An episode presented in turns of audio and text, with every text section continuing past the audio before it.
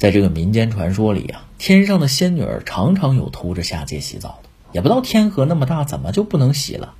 估计是天河洗浴啊没有自助餐，到下界洗套票去了啊，洗一洗找个对象结婚了。这种一般是私自下界的，还有一种呢是师门长辈让去找夫婿的，这种是官方允许的下界啊。比如说咱们之前讲过这小白罗。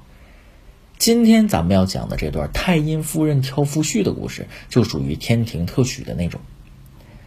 说这个天上的各位神仙啊，到了年头上也有年终聚会啊，就跟咱们公司年会一样。说这一年呢，在最后抽奖的环节，太阴夫人中奖了啊，挺开心。今年终于不再是阳光普照奖了，拿了个什么奖呢？天地特许可以自选夫君，哎，开心。喜气洋洋的回到自己的水晶宫，小丫鬟们都围上来了，恭喜之声不断啊！都提前知道了吗？啊！其中有一个叫翠柳的小丫鬟，给太阴夫人送上一杯香茶，就说了：“说这个夫人啊，咱们天神广场靠东北角有一家新开的电脑算命，那可火了，好多女神仙呃都去那儿呃算姻缘呢。不过他们没有您这个资格，能允许在下界当中选择的。”夫人一听也挺开心，手上拿着奖励正发愁怎么办呢？哎，这让自己选夫婿啊，当然挺好。可是没这方面经验，不知道怎么操作。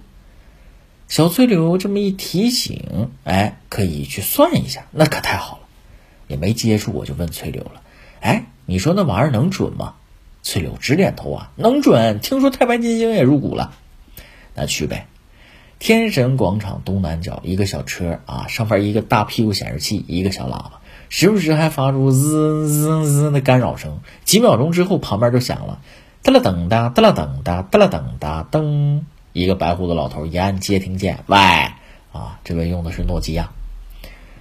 来到小摊儿，嘁哩咔嚓一顿算，最后给了个条儿啊，太阴夫人收好了。主仆几人一扭头，走进了旁边的老约翰豆汁店。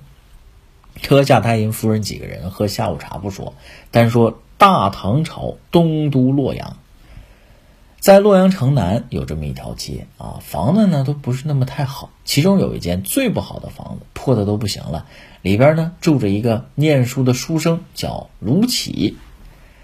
这个卢杞啊挺穷啊，拎着这么间破屋，每天没别的事儿，就是埋头苦读，心里边就一个念头：我要当大官，出人头地。